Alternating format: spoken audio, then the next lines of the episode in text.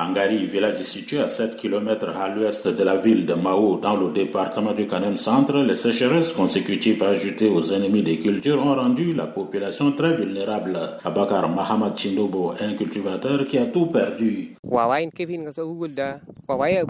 Dès le début de la campagne agricole, les criquets et les chenilles existent dans les champs. Il y a eu des oiseaux qui sont ajoutés à ces insectes. On a tenté de les chasser, mais à vain.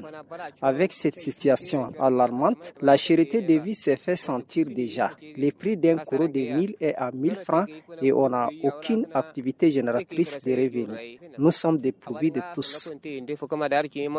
Pour le chef du village d'Angari, Abbas C'est un phénomène général qui rend de plus en plus pauvres les ménages. Il lance un appel au gouvernement et ses partenaires à venir au secours de la population du Canem. Ce fléau naturel a touché non seulement Ngari, mais toutes les localités environnantes. Toutes les productions, que ce soit agricoles ou maraîchères, ont été totalement ravagées. Notre seul recours reste l'appui du gouvernement et des organisations non gouvernementales. Nous demandons des appuis en intrants, semences améliorées, des produits alimentaires et autres.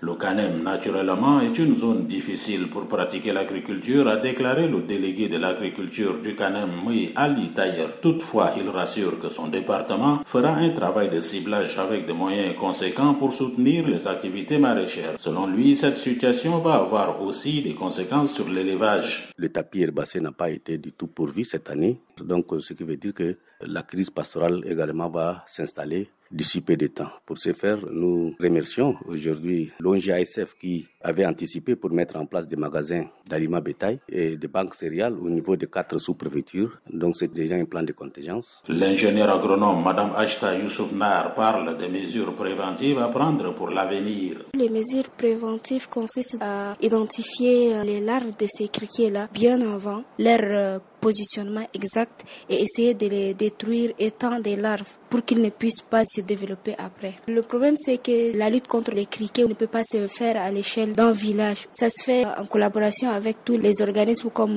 l'ANADER, l'Agence nationale d'appui au développement rural. Il y a les gens de section de végétaux, il y a la FAO. Tous ceux-là doivent travailler pour prévenir ou bien attirer l'attention de ces villageois-là sur la population de criquets à venir, mais pas que laisser les choses arriver à ces stades-là. L'apparition de ces ennemis des cultures dont la dernière invasion remonte à plus de 15 ans dans la zone a anéanti les efforts des agriculteurs, les laissant ainsi dans le désarroi total. André Kodma Angari, département du Canem Centre pour VOA Afrique.